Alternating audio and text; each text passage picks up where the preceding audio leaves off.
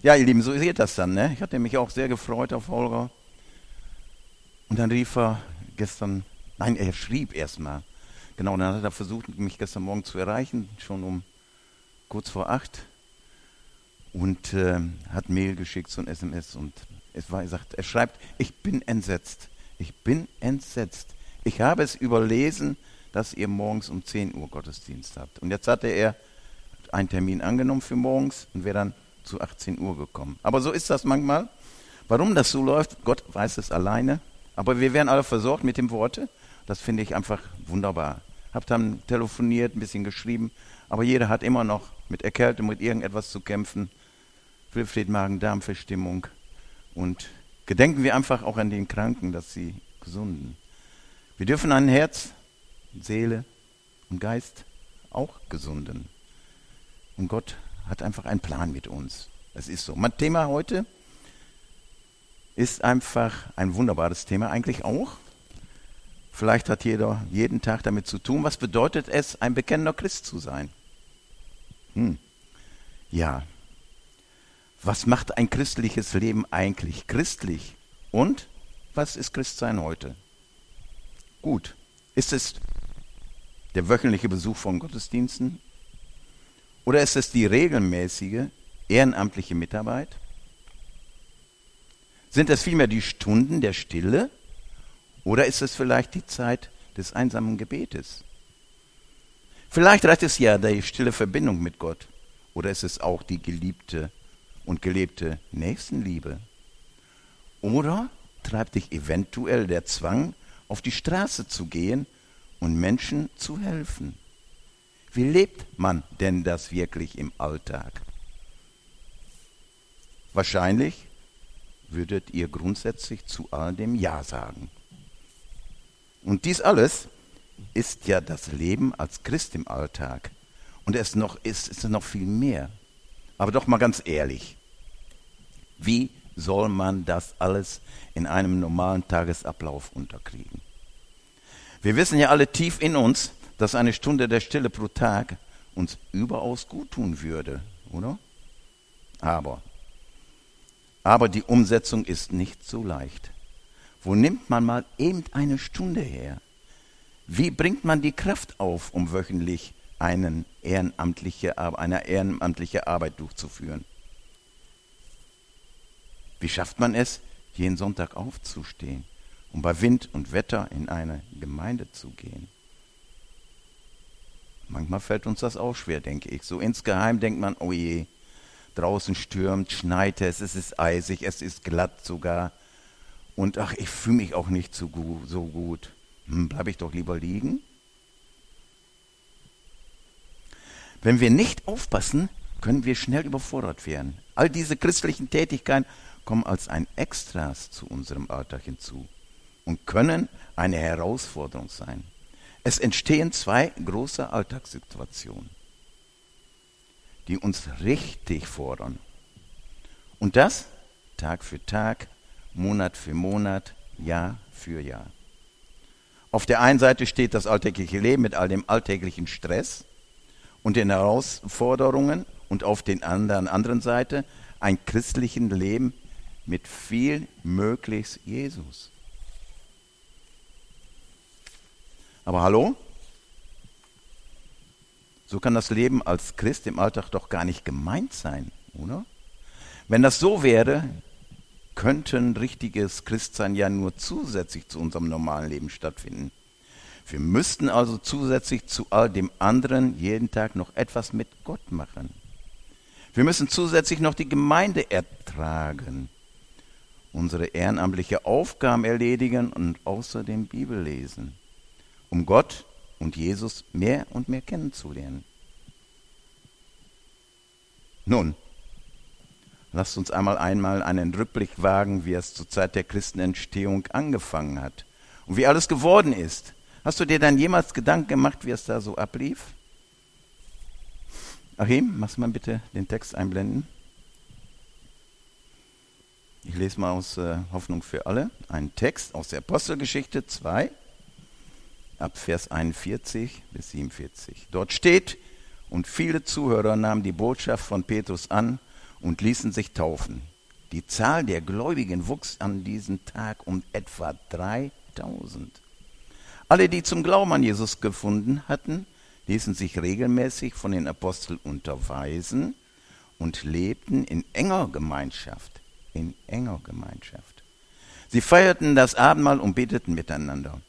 Und eine tiefe Ehrfurcht vor Gott erfüllte alle Menschen in Jerusalem, und es wirkte durch die Aposteln viele Zeichen und Wunder. Die Gläubigen lebten wie in einer großen Familie. Was sie besaßen, gehörte ihnen gemeinsam. Wenn es an irgendetwas fehlte, war jeder gerne bereit, ein Grundstück oder andere Besitz zu verkaufen und mit dem Geld den Notleidenden in der Gemeinde zu helfen. Tag für Tag kamen die Gläubigen einmütig im Tempel zusammen, feierten in den Häusern das Abendmahl und in großer Freude mit aufrichtigem Herzen trafen sie sich zu den gemeinsamen Mahlzeiten. Sie lobten Gott und waren im ganzen Volk geachtet und anerkannt. Die Gemeinde wuchs mit jedem Tag, weil der Herr viele Menschen rettete. Und doch ging auch hier jeder seine Tätigkeit nach. Fischer, Schreiner, Maurer, Zeltemacher, der Schmied und nicht zu vergessen die Hausfrau. Neben ihrer hausfraulichen Tätigkeit noch mit anderen Nebentätigkeiten behaftet.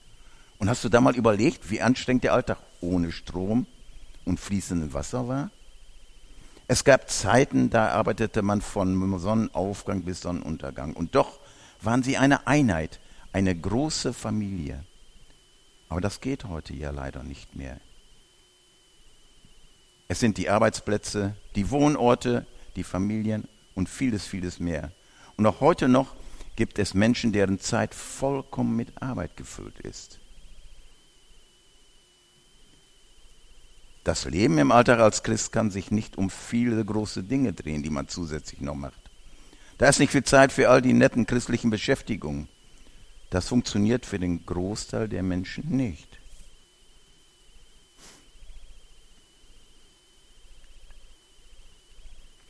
Aber gerade das Neue Testament hilft uns da weiter. Es erinnert uns mehrfach daran, dass wir bemüht sein sollen, für unsere Mitmenschen zum Segen zu sein. Im ersten Petrusbrief, Kapitel 4, Verse 8 und 9, da steht, seid einmütig, mitfühlend, brüderlich, schwesterlich, habe ich dazu gemacht, Brüden. Es stimmt aber auch. Sanftmütig, demütig und vergeltet nicht Schmähung mit Schmähung. Das heißt, Beleidigungen, Beschimpfungen, Verhöhnung, Verhöhnung, Herabwürdigung, Rufschädigung, Schmähungen, Verleumdungen, all das, was uns erfahren kann. Doch im Gegenteil, ihr sollt segnen, denn dazu seid ihr berufen worden, damit ihr den Segen von Gott erhaltet. Und Paulus schreibt im Kolosserbrief zu diesem Thema, und es ist nur ein Vers aus Kapitel 3, der Vers 17. Und alles, was ihr tut, mit Worten oder mit Werken, und das tut alles im Namen des Herrn Jesus. Und danket Gott dem Vater durch ihn. Paulus sagt, Christsein und Alltag sind nicht gegensätzlich. Und es hat auch keine zwei Spuren. Bei ihm verschmilzt alles. Beides. Und es wird eine, eine, eine Spur. Mitten in unserem Alter sind wir Christen und das in allem, was wir leben und das immer in den Namen Jesu. Das christliche Leben ist für Paulus kein Extra. Es findet nicht zusätzlich statt. Wir leben es mittendrin im Alltag dieser Welt. Das Leben mit Jesu ist ein verändertes Leben ein durch ihn neu gestaltetes Leben. Vielleicht meint ihr, das ist viel zu abstrakt? Nein. Im Namen Jesu zu leben? Heißt das, dass du immer und überall sagen musst, im Namen Jesu? Ich mache dies im Namen Jesu, ich mache jenes im Namen Jesu, sei gesegnet im Namen Jesu?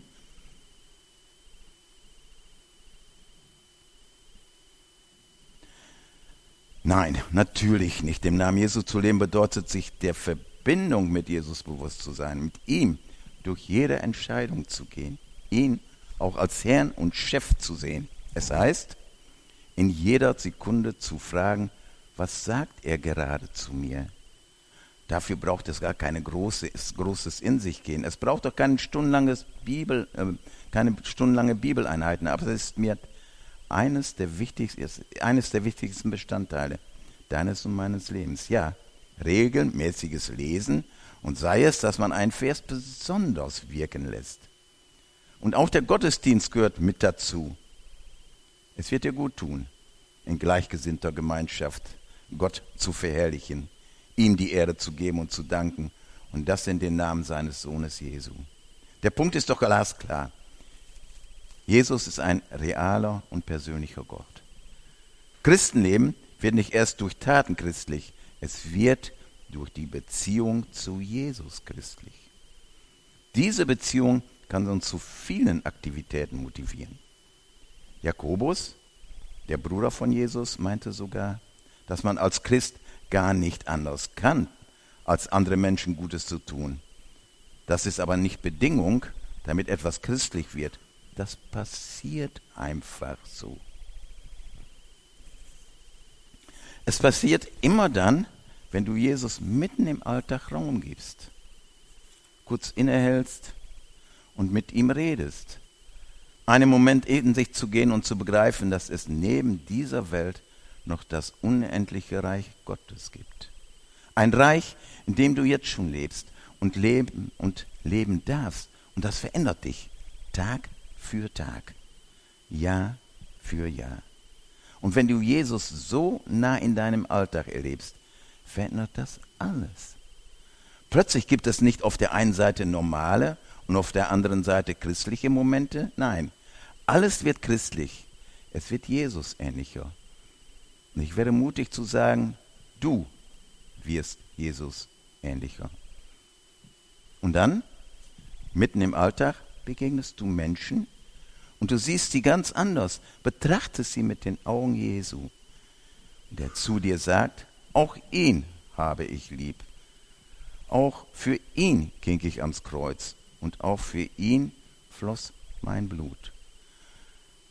Denn auch für ihn gilt diese Erlösung. Auch die Gottesdienste und Treffen mit Christen bekommen dann einen ganz anderen Tiefe. Glauben, Glauben bedeutet nicht, dass ich zusätzlich zu meinen alltäglichen Dingen noch ein wenig Jesus in mein Leben einbaue. Christlich leben bedeutet nicht plötzlich religiös zu sein und laut religiösen Übungen zu machen. Glauben bedeutet, dass die großartige Liebe Gottes durch deine Adern fließt und dadurch den ganzen Tag bereichert.